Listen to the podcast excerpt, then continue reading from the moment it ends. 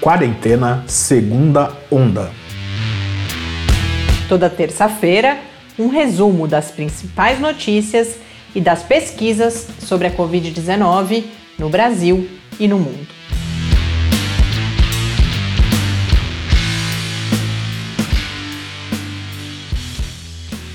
Segunda Onda, semana 18. Terça-feira, 29 de junho de 2021, sábado, para os nossos ouvintes na Rádio Fiscar. E a gente começa agora este nosso 18º encontro aqui no Quarentena. Eu sou Mariana Petson. E eu sou o Tarso Fabrício. E tem gente vacinada nesse podcast. Pois é. E não sou eu. A gente, eu sigo esperando aqui ansiosamente. Enquanto a gente grava, estou atualizando a, a página onde a gente tem as informações aqui para São Carlos. Minha faixa etária é a próxima, em vários lugares já está sendo vacinada.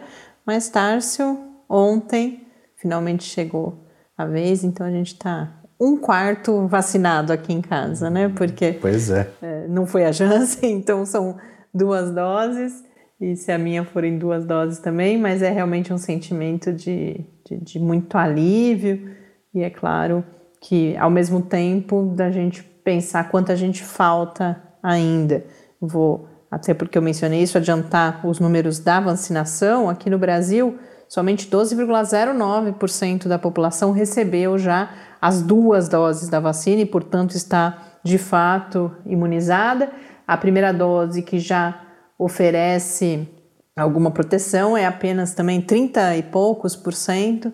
Então, por mais que a gente tenha esse sentimento claro de alívio, de comemoração, quando a gente tem a oportunidade de ser vacinado, a, os efeitos da vacina só virão quando essa porcentagem crescer muito mais. Temos notícias de, além de apresentador vacinado, a gente tem mais ouvintes vacinados de quarentena, então a Edila escreveu para a gente, ela que é gestante lá no Rio de Janeiro, está vacinada. Um grande abraço, Edila, que é ouvinte aí, sempre muito participativa aqui no Quarentena. Fiquei emocionada ao saber. E o Danilo, também fiquei emocionada porque é ouvinte novo, Tarso. Danilo de Brasília, escreveu um e-mail, acabou de chegar agora, um pouquinho antes da gente gravar, um e-mail longo. Fiquei muito contente, Danilo, de saber que você está conosco. Danilo colocou algumas sugestões de temas para a gente abordar, temas bem típicos das nossas conversas com o professor Bernardino. Então, vou tratar disso já no episódio da semana que vem, tá bom, Danilo? Danilo que sugere toda essa questão e eu de fato pensei já algumas vezes sobre isso. A gente não teve, não foi, não teve Covid aqui em casa, mas imaginava essa dúvida de, bom, e se eu tiver sintomas, o que, que a gente faz? E ele, ele sugere isso, que a gente aborde um pouco passo a passo, né? O que a gente já conversou um pouco sobre o professor Bernardino no passado sobre isso, mas não nessa tentando trazer essa orientação bastante clara para quem apresentar sintomas. Inclusive, hoje, um dos temas que a gente aborda já já tem relação com sintomas, porque estudos estão mostrando, ou levantamentos, né, que os sintomas estão mudando, sobretudo com a variante, a nova, a variante mais recente, né, a variante Delta. Então, isso é algo importante da gente ficar atento. A gente fala, claro, bastante de vacina hoje também, muitos estudos saindo, bastante confusão, inclusive, e outros temas, tanto da pesquisa quanto um pouco do que a gente está vendo aqui no Brasil. A começar pelos números, o país tem o registro de 514.202 mortes por Covid-19 até agora, a média móvel é de 1.626. Há, portanto, nos últimos dias, uma queda na média móvel de mortes. Os casos continuam estáveis, então a gente precisa observar uh, aí as últimos, os próximos dias, as próximas semanas, para verificar qual será a tendência da pandemia daqui para frente. É claro que é uma boa notícia essa questão da, da queda na média móvel de mortes, mas a gente precisa lembrar que a gente teve as primeiras confirmações de morte pela variante Delta aqui no país. Outros países já bastante vacinados, e eu cito aqui é, Reino Unido, por exemplo, né, que é um dos países que está com a maior porcentagem de vacinação da sua população, começam a experimentar novos surtos e isso, em grande medida, é atribuído à variante Delta. Não por uma capacidade de evasão das vacinas, não é isso, a gente não precisa se desesperar, mas mesmo nesses países já muito vacinados, além, claro, a vacina não é, é sinônimo de, não é 100% de proteção, mas além disso, há as pessoas não vacinadas e essas, hora que você vê emergir uma variante que comprovadamente indica, né, que é mais transmissível e muito mais transmissível, né? A gente tem visto cada vez mais aquelas estimativas que a gente falava semana passada de até 90%, mais de 90% de aumento na transmissibilidade. Então você aumenta o risco para essas pessoas não vacinadas. A gente está vendo, por exemplo, não vou abordar aqui hoje, mas era uma pauta que inicialmente eu tinha separado, mas a semana foi muito cheia de notícias, então precisei deixar algumas coisas de fora. Mas é a questão do rejuvenescimento da, da pandemia aqui no Brasil, inclusive. Hoje em dia você vê pessoas muito mais jovens, doentes, internadas, infelizmente que, que chegam, vêm a óbito, né? E isso por quê? Porque a população mais velha está protegida pelas vacinas. Mas é isso, quando você tem. É o que a gente sempre fala das vacinas, né? A gente deu outros exemplos, falando, por exemplo, de quem não pode se vacinar, quem tem algum problema de saúde, mas a gente está vendo isso acontecer agora. A vacina protegendo um determinado contingente, que é aquele grupo que está protegido pela vacina, porém. Seguimos com uma taxa de transmissão que é muito grande e, portanto, aquelas pessoas vulneráveis, e nesse caso as pessoas que não se vacinaram ainda, seguem suscetíveis ao vírus e, portanto, a pandemia segue e a gente segue perdendo é, pessoas, perdendo vidas para Covid-19. Os casos no Brasil são 18 milhões 447 mil 420. O cálculo é de estabilidade, a gente não, não tem nenhum estado com tendência de crescimento no número de casos, então realmente parece que há um momento aí de, de inflexão. Vamos ver se isso se mantém, se a gente segue naqueles platôs altíssimos, se de fato há já, por exemplo, algum efeito das vacinas, e se bem que ninguém fala isso, então acho que isso não é nenhuma hipótese nesse momento de que de fato teremos já uma queda por conta da vacinação. É, mas tem, tem uns dados do R, né, que é aquele índice de transmissibilidade, que ele continua bem alto, é, especialmente na região sul. Na região sul tem muita gente já ficando bem preocupada que esse R está bem alto. Existe inclusive a suspeita de que já tenha a variante Delta circulando em maior quantidade do que eles já conseguiram estimar. Bom, a gente segue então acompanhando. No mundo, os casos são 181 milhões 598 mil 158 e as mortes 3 milhões 932 mil 852.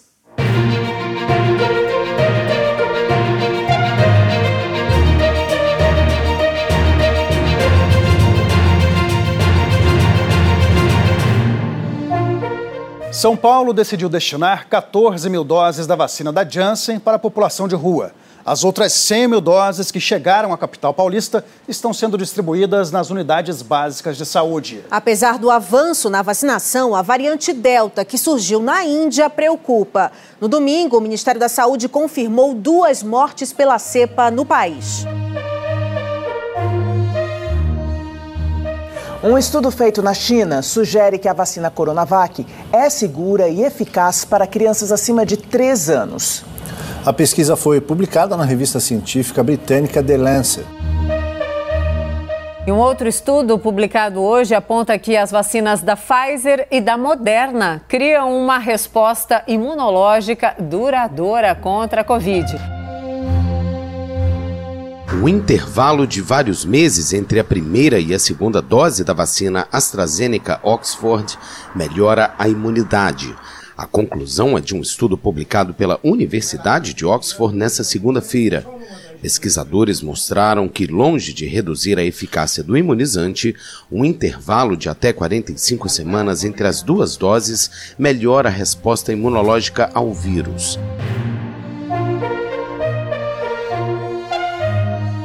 Um estudo feito pela Unesp em parceria com o Ministério da Saúde e a Prefeitura de Botucatu, no interior de São Paulo, mostrou uma redução de 71% nos casos de Covid-19 após a vacinação em massa realizada na cidade.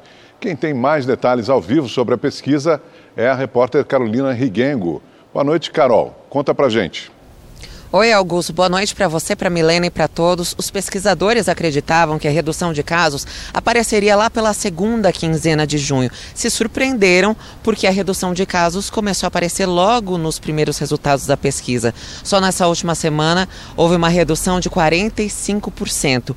Entre a quinta e a sexta semana depois da vacinação, a redução foi de 71,3%.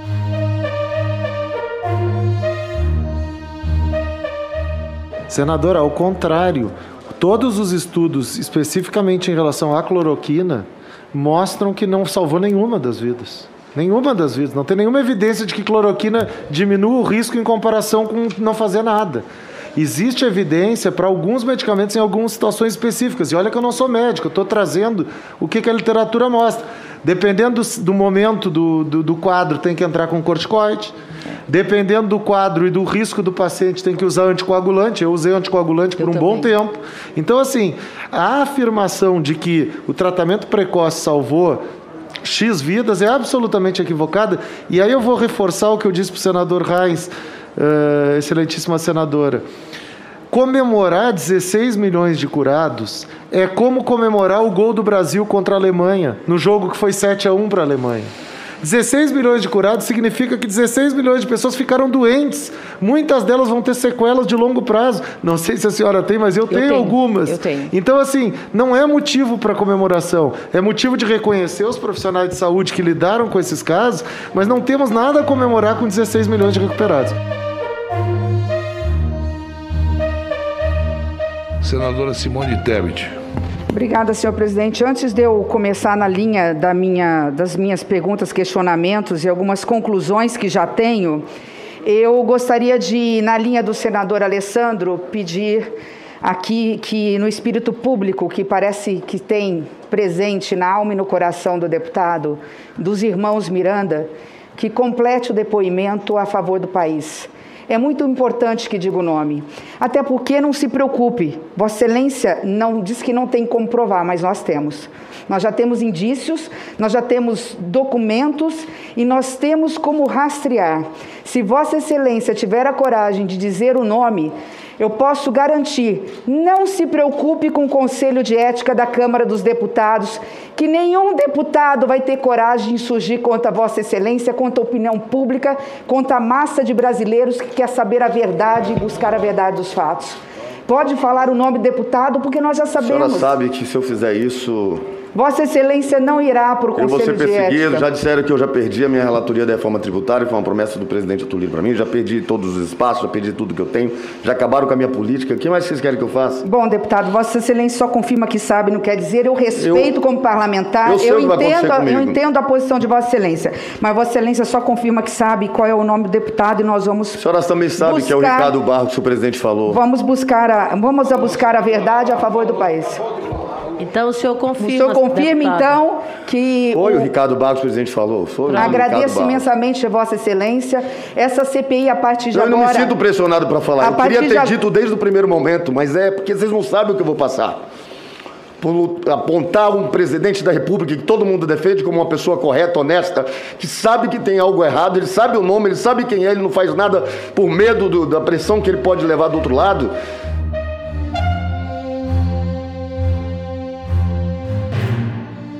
A CPI entrou em uma outra fase. Definitivamente, a partir do dia de hoje, o depoimento de hoje entrou em outra fase. Veja, até agora nós tínhamos comprovado que existiram omissões para aquisição de vacinas. Até agora nós tínhamos comprovado que teve uma estratégia deliberada de imunidade, de, de imunidade coletiva. Até agora nós tínhamos comprovado a existência de um gabinete paralelo negacionista. Nós só não tínhamos a informação até agora, senhor presidente, senhor relator, senador Elisiane, é que tudo isso era por dinheiro. Que esse esquema todo tinha como alicerce um enorme e estruturado esquema de corrupção.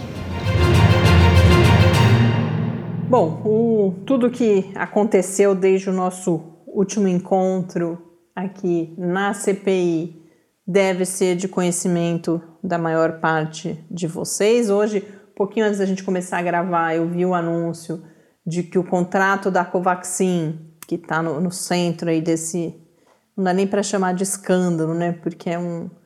É, eu acho que todo mundo ficou muito, além de indignado, é, é uma dor mesmo da gente pensar no meio de tudo isso que a gente está vivendo, não só não se comprou, por exemplo, as vacinas necessárias, né? Quando a gente discutia muito a questão da Pfizer, os e-mails que foram enviados e que o governo não respondeu, mas é, a gente vê e um dos áudios fala, é, a seleção que o Tarso fez fecha com isso, né? Essa questão do dinheiro e, e da corrupção, nos afastando da vacinação nesse momento. Então, realmente, é, sem palavras, mas isso já é mais conhecido. Eu queria destacar uma, um outro teor que fica claro nessa seleção de áudios que o Tarso trouxe para a gente, que é essa profusão de estudos sobre vacinas que tem saído, e não só. É... E aí, né, no caso do áudio de hoje, a gente tem três boas notícias, né? Da, é, em das geral, três tem sido boas notícias. Né? Vacinas né? utilizadas no Brasil. É, em geral, os estudos, eu sinceramente não vi nenhum, né, até agora, que fosse realmente de tirar a esperança, da gente ver já um problema nas vacinas, muito pelo contrário. Mas uh, o que eu queria destacar é que começa, eu acho que a se gerar muita confusão, porque além dos estudos começarem a aparecer, isso é natural, porque é preciso tempo né, para gerar esse conhecimento, eles têm ganhado muita visibilidade. Então, sai um estudo novo e ah, a gente vai até comentar algumas dessas coisas hoje aqui com o professor Bernardino e depois eu, eu trago mais alguns detalhes, mas ah, vacina tal é melhor, ah, vamos misturar vacina, ah, a dose da Pfizer, que a gente já comentou aqui, é melhor assim, é melhor assado. E a gente o alerta que eu faço, eu acho que em parte eu vou me repetir em relação à semana passada, mas vai ficando, me parece que vai ficando cada vez mais importante isso. A gente precisa separar um pouco o que, que é essa construção de conhecimento sobre as vacinas, que é um processo com tempo próprio e com procedimentos próprios da ciência, e o que são as medidas de saúde pública, as recomendações sanitárias que, claro, observam essas informações, mas precisam tomar decisões e precisam construir estratégias nesse momento de emergência, com não só escassez de vacinas, mas escassez de informação sobre essas vacinas também. Então a gente não pode, claro, todo mundo que tem interesse, que quer se informar, tudo bem acompanhar os estudos, mas a gente não pode entrar misturar essas coisas. Nesse momento, a recomendação sanitária, a política de saúde pública é vacinar, vacinar com todas essas vacinas que estão aprovadas e que estão disponíveis, tomar as duas doses. Aqui no Brasil, tomar as duas doses de uma mesma vacina.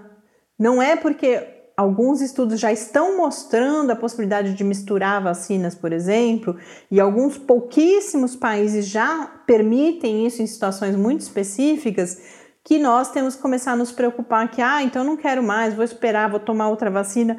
Não.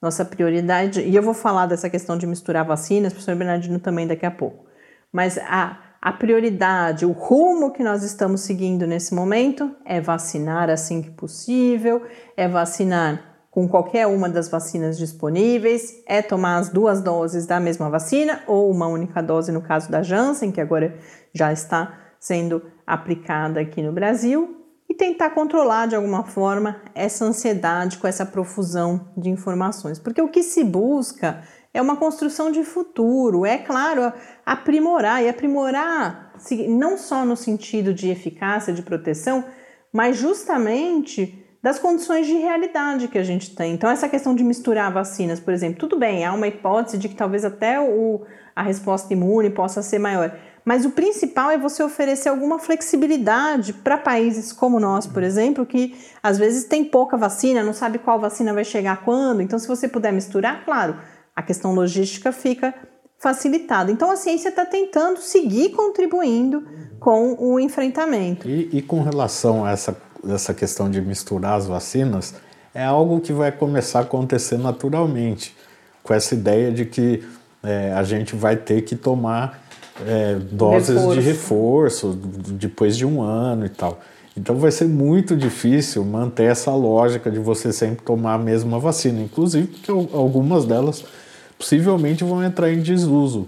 Então, isso é um Até processo. Por isso, os cientistas precisam saber o que acontece. Que vai né? acontecer meio que naturalmente, né? Então, é só. Fica esse alerta e daqui a pouco a gente aborda alguns desses pontos mais em detalhes. Mas antes de falar um pouquinho aqui do Brasil, uma outra coisa que apareceu bastante na CPI foi a quanta. Porque, inclusive, porque os, os deputados perguntam isso, sobretudo a gente teve na sexta-feira passada, mais. Sexta não, quinta foi, né? Mais um desses dias que falam, ah, dia dos cientistas, que foi o Pedro Halal e também a Jurema Werneck. E aí os deputados perguntam, ah, quantas vidas poderiam ter sido poupadas no Brasil? E aí eu, eu lembro que no dia eu fiquei um pouco já confusa, porque a gente ouviu vários números. E aí eu encontrei um texto bastante interessante, uma síntese publicada na BBC Brasil aqui, que vai justamente dizer qual é a origem desses diferentes números que foram citados, estudos de, bom, quantas mortes poderiam ter sido evitadas se o Brasil tivesse adotado todas as medidas recomendadas, se a gente tivesse uma coordenação central, se a gente não tivesse tido todos esses ataques aqueles procedimentos que as evidências científicas mostravam que eram os mais acertados, então o uso de máscaras, a adoção de políticas de distanciamento, a testagem.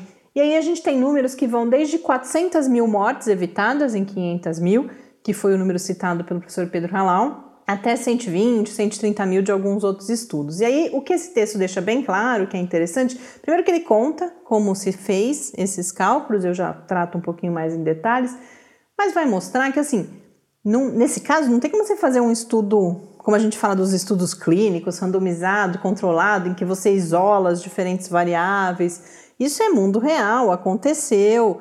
Você está trabalhando sempre no terreno das hipóteses. E se tivessem, as pessoas tivessem usado máscara? E se isso, isso? Então é difícil você ter um, um cálculo preciso. Mas o que é importante da gente ver é que na perspectiva, assim, né, o menor número é pelo menos de 100, 100 mil mortes é, evitadas. Por mais que 100 mil seja muito diferente de 400 mil, são 100 mil pessoas que perderam a vida para a Covid-19 e que não precisariam. São 100 mil famílias, são 100 mil futuros, a gente já falou disso aqui uh, várias vezes. Então, o que é importante é mostrar que mortes teriam sido evitadas. E a maior parte desses estudos vai trabalhar com o que a gente chama de mortes em excesso ou excesso de mortes. O que, que é isso? A gente tem uma série histórica de quantas pessoas, em média, morrem no Brasil a cada ano, das diferentes causas. E aí a gente tem, em 2020, agora já em 2021, o que, que excede esse número médio. E como é um número, claro, alto, e o que a gente tem de diferente que poderia explicar isso é só a Covid-19, você atribui isso à Covid, e aí você vai fazer estimativas, bom, quanto que as máscaras, o uso mais disseminado de máscaras poderia ter evitado tal. E aí você faz diferentes cálculos. Então, o, o cálculo que o Pedro Halal fez, por exemplo, é, é uma outra questão, não é nem de excesso de mortes no caso deles, é o Brasil a população brasileira representa 2,7% da população mundial. Porém, o número de mortes representa 13%. Então é isso que é quatro vezes mais. E aí ele faz essa conta que então de 500 mil, 400 mil poderiam ter sido evitadas. Ele faz uma outra conta também que é olhar a média, né, o, aquele indicador de morte por milhão de habitantes vai ver que no, o, a, esse número no Brasil está é, tá muito acima da média mundial, então no Brasil são 2.345 mortes por milhão de habitantes. No mundo, essa média está inferior a 500 mortes, e aí ele vai chegar nessa mesma proporção de 4 mortes evitáveis a cada 5. Já a Jurema Werneck, que é representante, né, esteve lá na CPI como representante da Anistia Internacional, mencionou um outro estudo, esse realizado com, é, em parceria com a Anistia Internacional, mas realizado pela UERJ, que é a Universidade Estadual do Rio de Janeiro, pela Universidade Federal do Rio e pela USP, aí sim vai trabalhar com as mortes em excesso, vai aplicar ali uma estimativa de 40% de redução nos casos, na contaminação, na verdade na transmissão, se tivessem sido adotadas as medidas, as medidas protetivas, e aí chega em 120 mil mortes evitáveis. O CONAS que é o Conselho de Secretários de Saúde, faz um outro cálculo e fala em 220 mil mortes, então cerca de metade das mortes, aí um pouquinho menos, e a rede análise Covid traz 122 mil. Então são os diferentes números que eu mencionava. Eu acho que o importante é isso, porque a gente sabe que tenta se desacreditar a informação científica o tempo inteiro, então fala, tá vendo? Um fala 120, outro fala 400 mil. Mas de saída, nenhum desses estudos ou nenhum desses cálculos se pretendeu verdadeiro. Eles buscam fazer uma estimativa, uma reflexão, e a mensagem de todos eles é que muitas mortes poderiam ter sido evitadas se esses cuidados tivessem sido adotados, se tivéssemos vacina, se tivéssemos o sistema de saúde com condições melhores de atuação no que diz respeito não ao sistema único de saúde e à dedicação de seus profissionais, mas ao número de profissionais, à infraestrutura, à disponibilidade de insumos. Então, é, esses números mostram que a história poderia ter sido bastante diferente do que foi aqui no Brasil, que segue no caminho para se tornar o país com maior número de mortes em termos absolutos em todo o mundo, ultrapassando os Estados Unidos. A diferença já é menor do que 100 mil mortes. Um outro aspecto rápido aqui que eu destaco é que a gente teve a publicação na Nature Medicine, que é uma revista importante, de uma carta de três cientistas brasileiras, justamente mostrando mais uma vez para o mundo a situação que nós vivemos aqui e clamando por coordenação e cooperação, dizendo que justamente o país precisa de um planejamento coordenado e também cooperação, não só internamente, mas internacional, para que possa sair dessa situação em que está. A carta foi publicada pela Lorena Barberia, pela Silvia Figueiredo Costa e pela professor, professora Esther uh, Sabino, e aí vai e, indicar uh, vários fatores, dentre os quais eu diria que uma das ênfases está, elas falam na, na desigualdade existente no país, na vulnerabilidade socioeconômica, mas, sobretudo, na falta de um comando centralizado, de planejamento estratégico e de recomendações claras baseadas em evidências. E aí elas vão propor o que precisa ser feito. Na, muito pouco do que eu estou reportando aqui é novidade e elas sabem disso. Mas a gente não pode nunca deixar de falar e claramente é um esforço de se obter um, uma atenção maior de outros países e uma possibilidade de pressão ou até mesmo de colaboração para aquele que, sem dúvida, tem uma das situações mais graves, se não a mais grave, da pandemia nesse momento. Então, o que, que elas vão falar? É preciso, primeiro, reconhecer o que deu certo, e aí mencionam dois exemplos aqui no Brasil: Araraquara, com as suas medidas bastante restritivas, quando houve uma, uma, um crescimento acentuado dos casos, e se eu não me engano é uma cidade no ABC, eu acho que é São Caetano do Sul, que investiu na atenção básica, no papel dos agentes comunitários de saúde, testagem, e com isso conseguiu controlar também.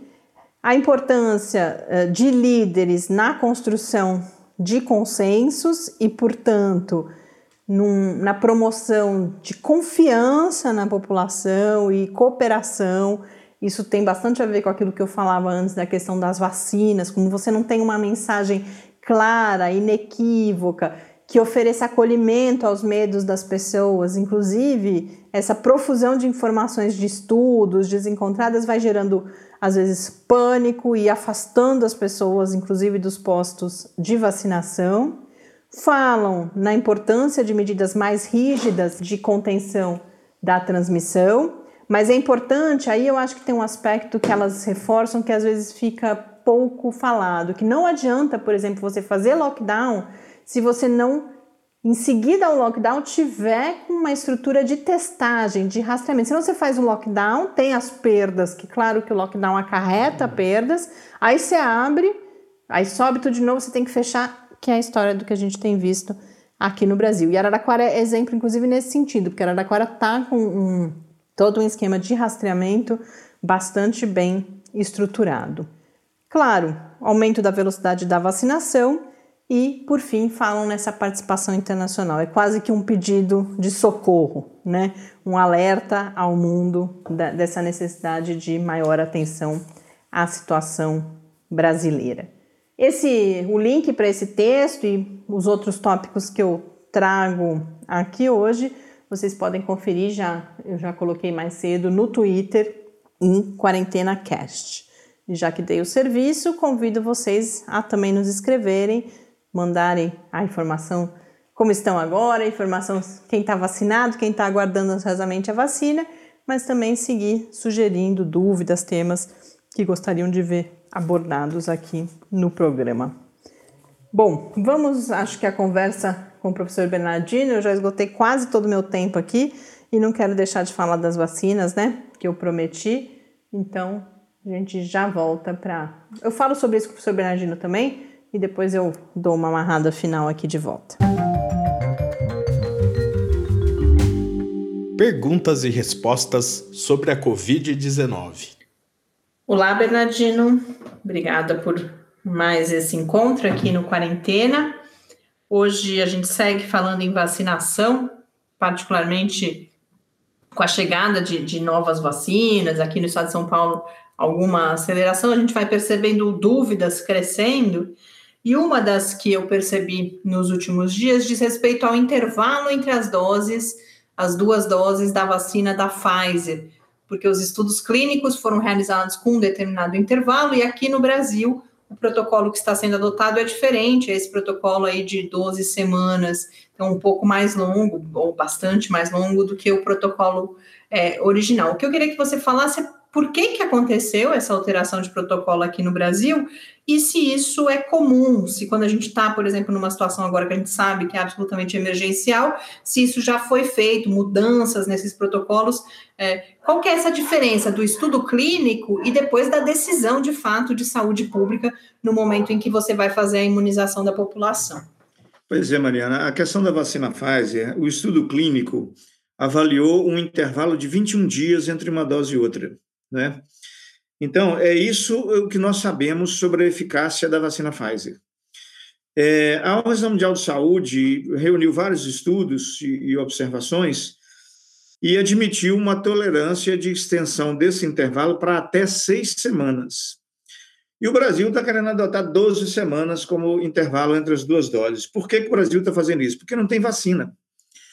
Porque, então, como ele não tem vacina e ele quer vacinar um número grande de pessoas, pelo menos com uma dose de vacina, então ele sai aplicando uma quantidade grande de vacinas em muita gente, ao invés de fazer uma reserva técnica de vacinas para uma segunda dose, que aí ele ganha tempo para poder providenciar uma segunda dose, né? Então, nós não sabemos exatamente qual será o resultado disso, né? Tanto em termos de eficácia individual, quanto em termos de eficiência da vacinação, né? Então, na verdade, é uma medida que o governo brasileiro está tomando diante da falta de vacina para distribuir para a população. Né? E, o ideal é que isso não fosse feito. O ideal é que tivesse vacina para todo mundo, que fosse feito no intervalo correto, mostrado nos estudos clínicos. Né? Mas é, o motivo brasileiro é esse. Já que não tem vacina para todo mundo fazer duas doses, eu garanto a primeira dose em todo mundo, já que a gente sabe que, mesmo com a primeira dose, ela já dá alguma proteção e, e a gente adia a segunda dose até ter, novos estoques da vacina, né? Então, mas é, do ponto de vista de qual é o efeito disso, nós não sabemos. Isso é, é, é, é, é como se fosse assim: nós vamos saber à medida que for feito, né?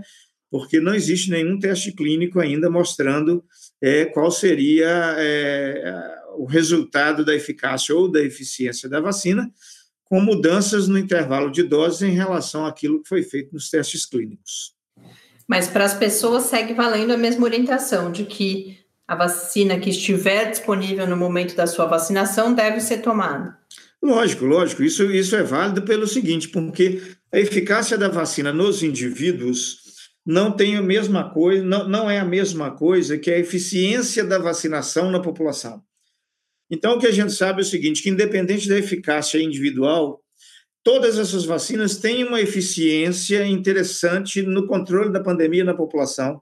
E aí é importante que qualquer vacina que vier, a gente tome, porque ela vai nos proteger e também vai proteger a população de uma maneira geral é, pela diminuição das mortes e da circulação viral. Então, é muito importante que qualquer vacina que vier, na primeira oportunidade que tiver, as pessoas tomem a vacina porque certamente elas vão estar contribuindo significativamente para a sua própria proteção, mas também para a proteção do outro e para a diminuição do número de mortes na população e de circulação viral na população. Isso todas as vacinas têm a propriedade de fazer, umas mais e outras menos, e que depende muito menos da vacina do que da própria política de vacinação. Uma vacina de baixa eficácia, aplicada numa celeridade muito rápida, tem uma elevada efetividade em ajudar a controlar a pandemia. Uma vacina, às vezes, de alta eficácia, mas aplicada com baixa celeridade, pode ser que ela perca eficiência em ajudar a controlar a pandemia na população. Então, o que importa é tomar a vacina, qualquer que seja a vacina.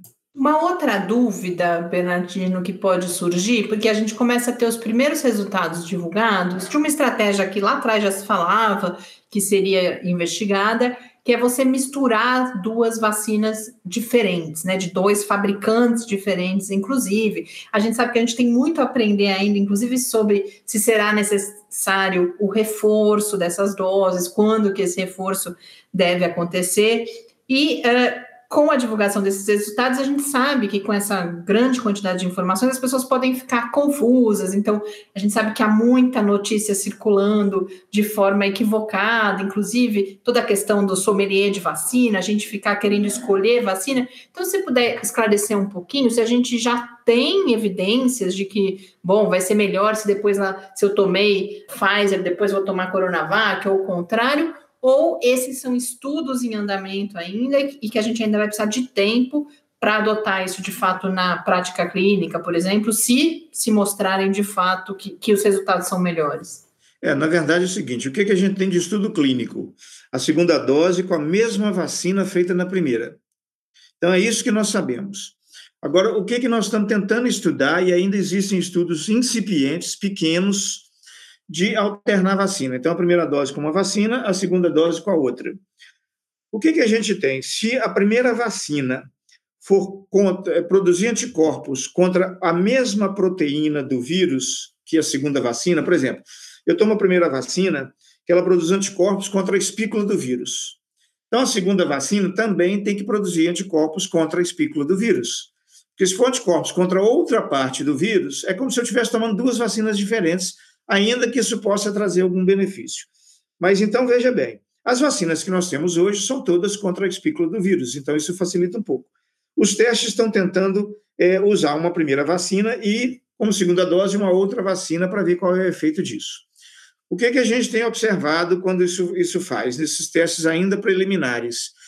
É que, aparentemente, é, a eficácia aumenta em termos de resposta imunológica, mas também temos muito problemas com efeitos colaterais.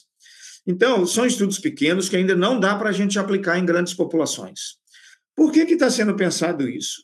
Porque se um país tem, por exemplo, um milhão de doses de Coronavac e 10 milhões de, de doses de AstraZeneca, aí quem tomou vacina com Coronavac, se não tiver a segunda dose, fica sem ela, porque não pode tomar da AstraZeneca. Então, quer dizer, para países que têm um estoque de vacina pequeno igual o nosso, e que depende de qualquer vacina que vier, esse estudo ele passa a ser interessante, né? Mas para países que já têm estoque de uma vacina só ou de no máximo duas vacinas, o suficiente para aplicar duas doses em todo mundo, não precisa disso. Então, na verdade, é o seguinte: esses estudos estão em andamento, eles ainda não foram concluídos. O que existe publicado ainda é sobre estudos muito pequenos sobre os quais nós não temos ainda certeza do que poderá representar em termos de aplicação em grandes populações. Então, por enquanto, é para fazer a mesma dose da primeira e da segunda, da mesma vacina, é, é, e não estamos ainda com é, evidência científica suficiente para indicar que em grandes populações a gente faça vacinas alternadas, a primeira dose de uma e a segunda dose da outra. O, o, e também ficar escolhendo vacina é uma medida que não tem sentido nenhum porque todas elas têm eficiência em reduzir a mortalidade é, na população. Então, não faz sentido ficar escolhendo vacina. Agora, se a gente fizer esses testes, esses testes mostrarem realmente que é seguro, né, que melhora a eficácia e a eficiência, aí a gente pode até pensar no uso de alternância de vacina entre primeira e segunda dose em países como o Brasil, em que a situação de falta de vacina é muito grave, né? Mas, por enquanto, são estudos iniciais, com poucos casos, é, é, é, nós não estamos ainda com evidência científica suficiente para dizer, não, gente, é seguro fazer alternância de vacina, é eficaz é, em grandes populações. Por enquanto, não, são estudos ainda que estão em fases muito iniciais e que ainda não autorizam a gente a aplicar isso em grandes populações, é, dizendo que é seguro, dizendo que é eficaz ou que seja eficiente.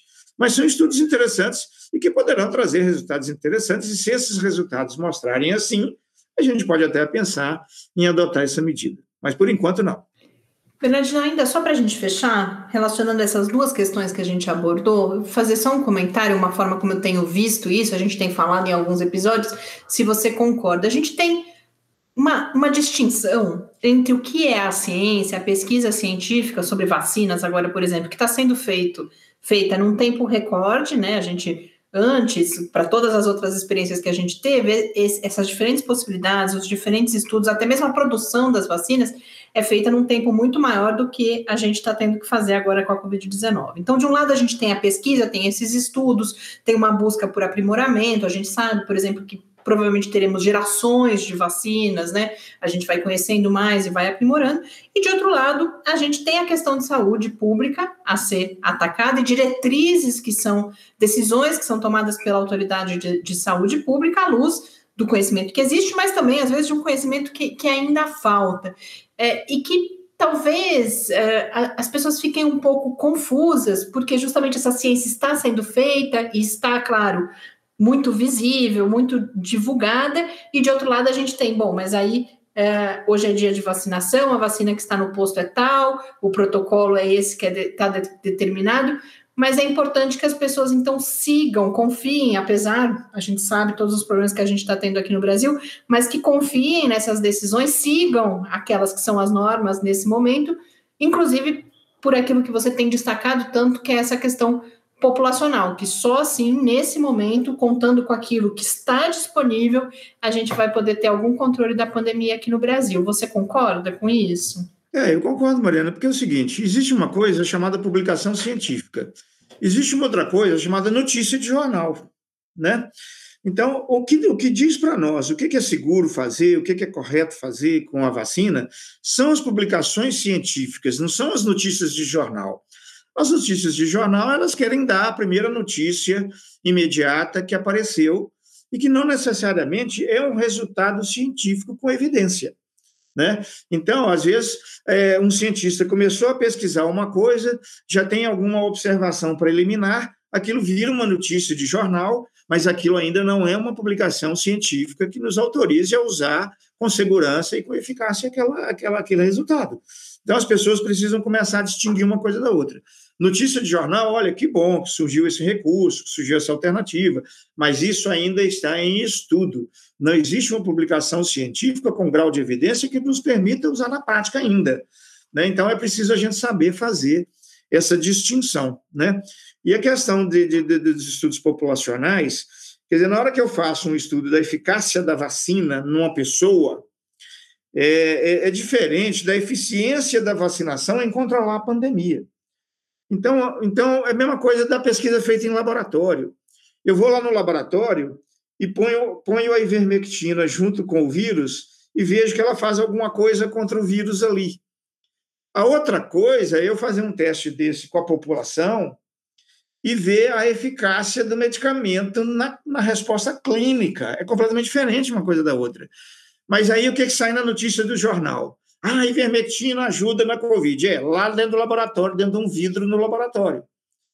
Né? Mas quando eu vou para uma pesquisa clínica científica, a coisa é completamente diferente. Então, nós precisamos fazer essa distinção entre publicação científica e notícia de jornal, que são coisas diferentes. Né? Uma é anunciando uma situação, que é notícia de jornal, e a outra é uma publicação científica dizendo: ó, foi testado isso aqui, isso aqui é seguro, isso aqui é eficaz, isso aqui não é é, nós precisamos fazer essa distinção para a gente não confundir as coisas. Bradino, aproveitando justamente que você falou da ivermectina, a gente voltou a ter uma tentativa de, de manipulação da informação relacionada justamente à ivermectina, porque houve o anúncio de que o Principal, que é um dos grandes estudos clínicos que estão sendo realizados é, no Reino Unido, vai adotar, vai testar justamente a eficácia da ivermectina. Isso foi mal compreendido, para dizer o mínimo, mas foi manipulado aqui no Brasil, certamente também, para dizer: tá vendo? Até Oxford agora, até um centro renomado, está reconhecendo o papel da ivermectina, quando não, não é nada disso, é um estudo que está começando. Então, você já iniciou, lembrou a gente que o que a ivermectina mostrou uma atividade aí antiviral foi in vitro, e a gente teve muitos remédios, muitas moléculas não só na Covid-19, mas esse é o percurso que geralmente acontece, que in vitro mostram aí uma atividade e depois, na hora dos testes animais e, sobretudo, nos testes com humanos, né, com pessoas, não, não se verifica essa ação. Então, se você puder comentar um pouquinho o que significa de fato, e como que você vê essa questão de eles fazerem esse teste clínico agora no Reino Unido com a ivermectina? Pois é, esse teste é importante que seja feito mesmo, Mariana, porque veja bem, é, nós temos alguns testes in vitro mostrando alguma, alguma ação da ivermectina, mesmo assim numa dose extremamente alta, é, é, dentro do laboratório. É, todos os testes clínicos que já foram feitos até agora com a ivermectina mostraram ineficácia da ivermectina no tratamento ou na prevenção da Covid. É, quando a Organização Mundial de Saúde juntou tudo o que existe publicado sobre ivermectina e Covid, chegou na conclusão seguinte: olha, é, nós não temos comprovação nenhuma da eficácia da ivermectina na prevenção ou no tratamento da Covid, mas a gente ainda pode continuar estudando isso. Então, hoje, a ivermectina está autorizada somente em estudos científicos. Ela não está autorizada no uso hum, clínico para tratamento ou prevenção da Covid nas pessoas. Então, se ela está autorizada para estudos clínicos, Obviamente que várias, vários pesquisadores vão fazer estudos clínicos com a ivermectina, como é o caso de Oxford. E é importante que façam para tirar de vez essa nossa dúvida é, sobre a, qual é o benefício e o tamanho do benefício que a ivermectina poderia trazer. Até agora, todos os estudos clínicos mostraram ineficácia da ivermectina. Mas como a Organização Mundial de Saúde ainda deixou em aberto, olha, quem quiser continuar pesquisando, usar metodologias até mais robustas, está aberto, pode usar, mas em protocolos científicos clínicos. É, até agora, o que nós temos de evidência científica, com todas as limitações que a evidência científica tem, é de que não há nenhum benefício do uso clínico da ivermectina, mas quem quiser continuar testando, vai testar né? E então é essa a, a, contingência, né? Então o que existe é o seguinte: o Oxford resolveu, assim como vários outros pesquisadores no mundo estão fazendo, é, vamos testar mais uma vez a ivermectina por mediante um, mediante um protocolo clínico. Mas isso, entre dizer que a ivermectina tem alguma eficácia, que Oxford já está recomendando, isso tem uma distância muito grande ainda, que vai ser a conclusão do estudo para que a gente veja de fato é, qual vai ser a conclusão desse estudo. E esse estudo só vai ser útil se ele tiver uma metodologia mais robusta do que todos os outros que já foram feitos até agora, porque senão ele vai mostrar exatamente o mesmo resultado. Se ele tiver uma, uma evidência científica mais robusta, uma metodologia mais robusta, e disser não tem eficácia, vai ser bom também, porque vai confirmar que, de fato, a ivermectina não é um caminho é, viável, inclusive nem para continuar as pesquisas depois como já aconteceu com a cloroquina. Né? A cloroquina foi mostrado que não tinha eficácia, depois foi mostrado que tinha malefício, e aí a Organização Mundial de Saúde resolveu abandonar de vez a cloroquina, inclusive dos estudos científicos. Na caso da ivermectina, não está autorizado para uso clínico, mas ainda está autorizado para outros estudos científicos. Pode ser que esse estudo científico de Oxford, dependendo da, da robustez metodológica, a Organização Mundial de Saúde vai virar e dizer, gente, nem para estudo científico mais ela serve. Ou não, ou vai dizer uma coisa diferente disso. Mas nós temos que esperar o estudo ficar pronto para a gente poder pensar melhor. Mas, por enquanto, o que nós temos é o seguinte: vermectina não tem eficácia para prevenir ou tratar Covid-19 e não deve ser usado na prática clínica, só em estudos científicos. Quem usar na prática clínica está cometendo equívoco técnico, equívoco científico e talvez até imprudência médica é, em usar o medicamento na prática clínica, uma vez que ele não está autorizado para isso, porque ele ainda depende de outros estudos, entre estes, o que Oxford está se propondo a fazer.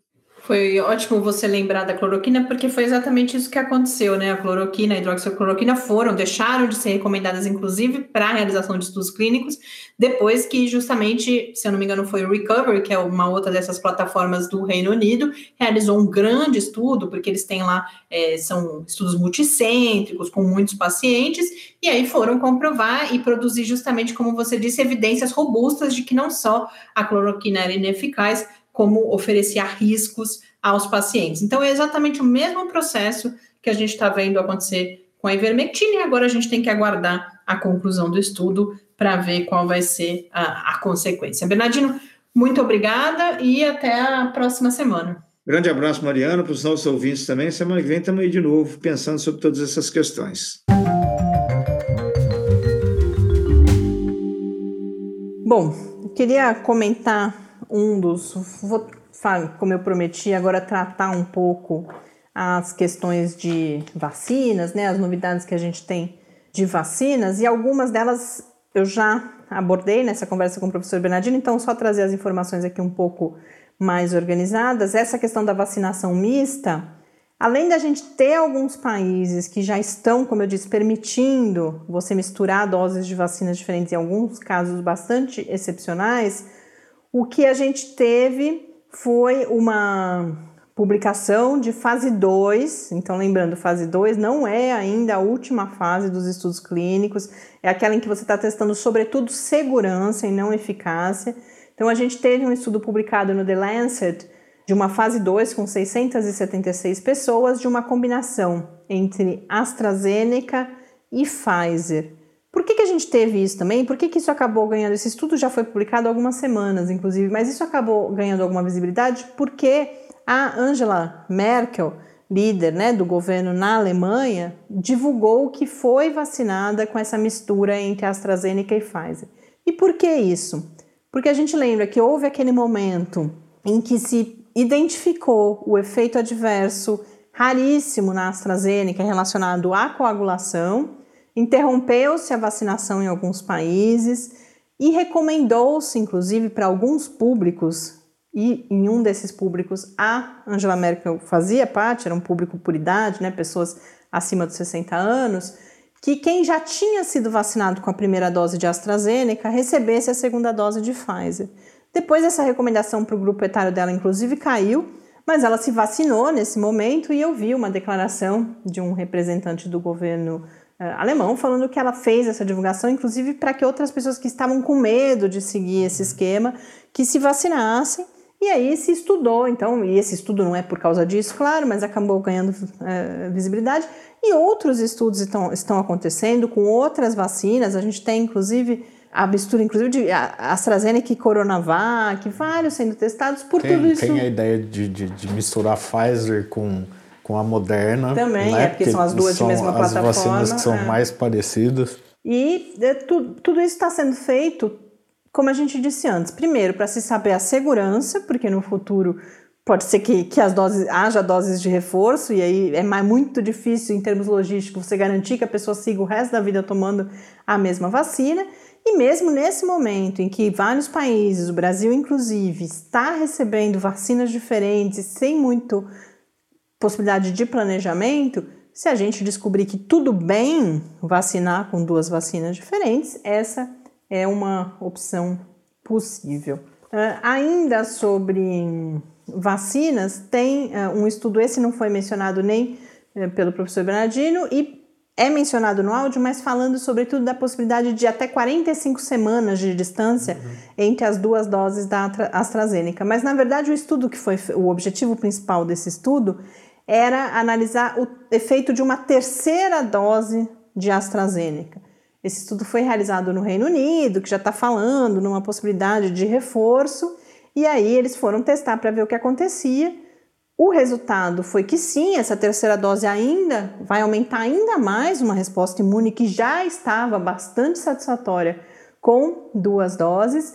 Agora, o que é importante dizer desse estudo, e vários especialistas eu vi comentando isso, e os próprios pesquisadores fazem essa ressalva: ninguém está dizendo que a terceira dose é necessária.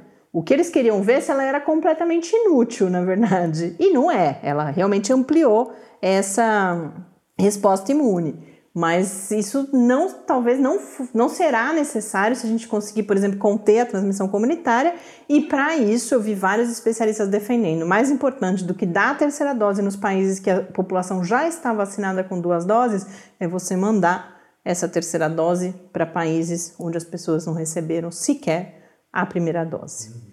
E por fim, um, ótimo, um último estudo, esse eu vi pouco é, comentado, é um estudo que mostrou que para aquelas pessoas que já tiveram Covid-19, em grande medida, na verdade esse estudo foi comentado, mas olhando para um outro aspecto, que foi a questão que aparece nos áudios também, que é como as vacinas de RNA mensageiro, que são as da Pfizer e as da, a da Moderna justamente, estão é, provocando essa mudança que é perene, né? Produzindo, provocando a produção de células B, inclusive, que é uma parte da, da nossa defesa, que, que vai se tornando, não só é duradoura, como vai se tornando, de certa forma, até melhor ao longo do tempo. Mas esse estudo, e aí é, não é só esse estudo, né? Eu vi esse, esse resumo está num texto da Nature, que eu já compartilhei no Twitter também.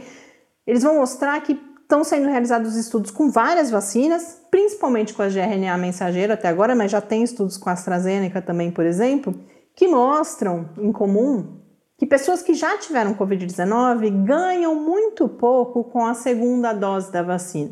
Só com a primeira, elas já vão para níveis de imunização, para uma resposta, né, os equivalentes de, de imunização, então essas titulações de anticorpos neutralizantes, de células do tipo B, muito semelhante a pessoas que não tiveram Covid-19 e receberam duas doses da, da vacina. Então, esses estudos, o que, que eles estão apontando? Uma possibilidade de também guardar essas segundas doses de pessoas que já tiveram Covid-19 para aumentar mais rapidamente a cobertura vacinal.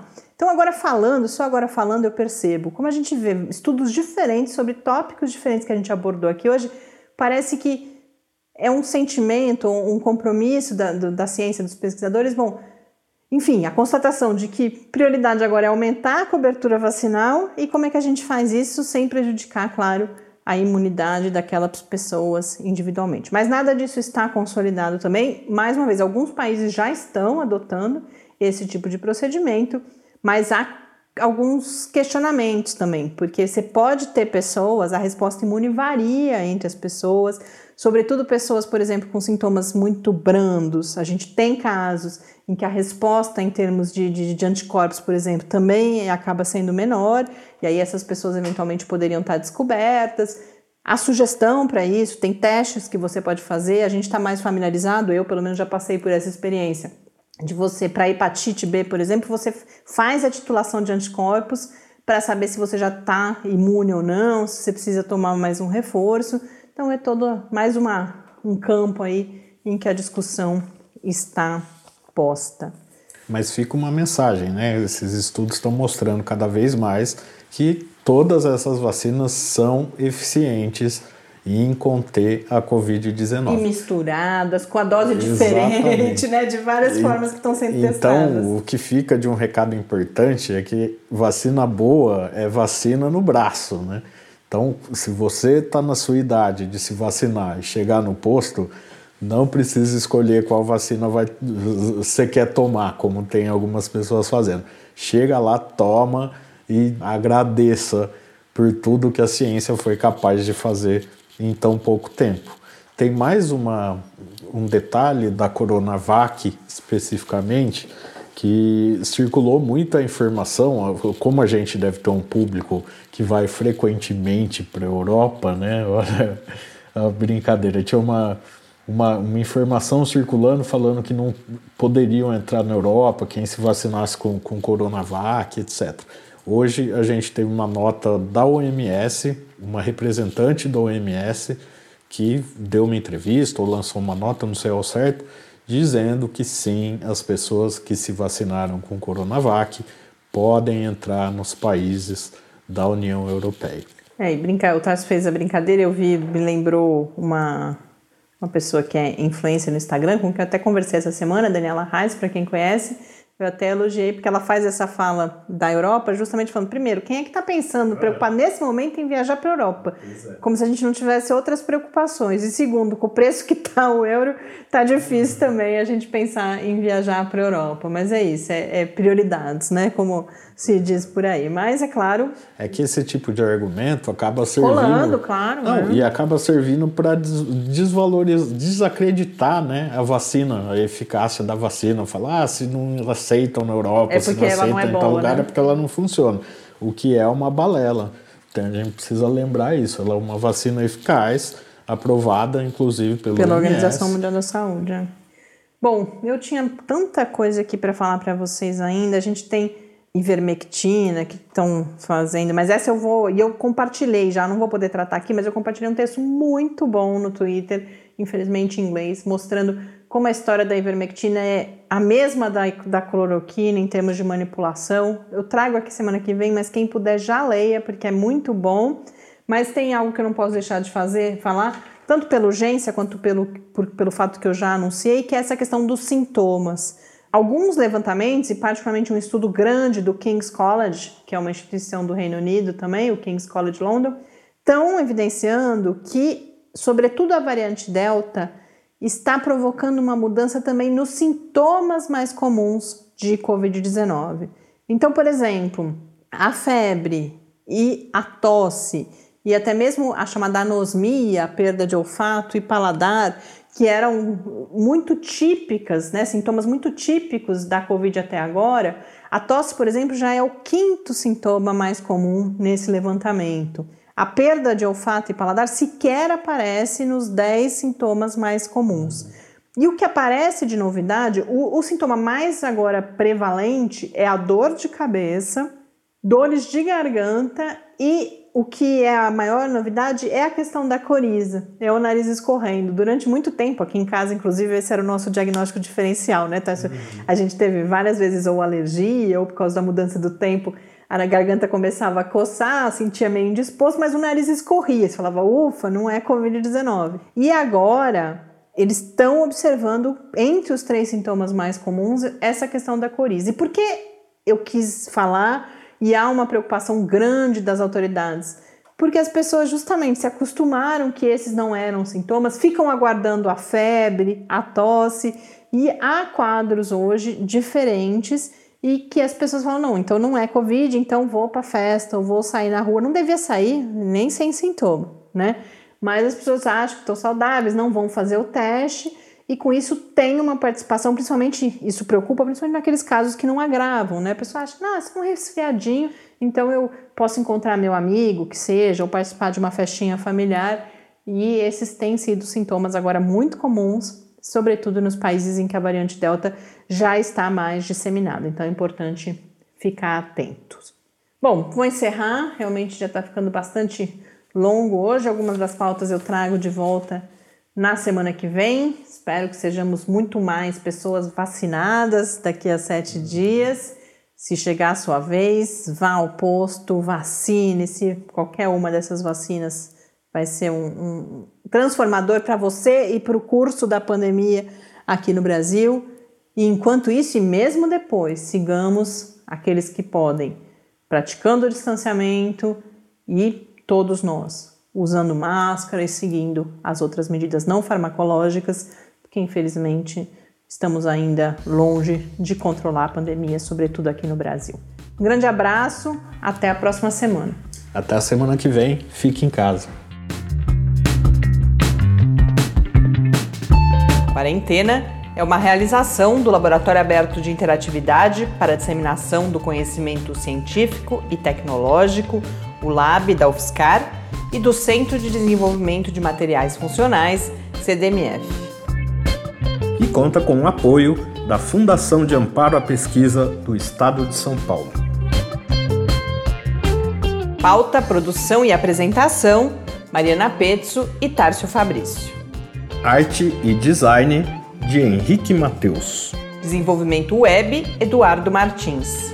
Edição de áudio Lucas Stefanuto.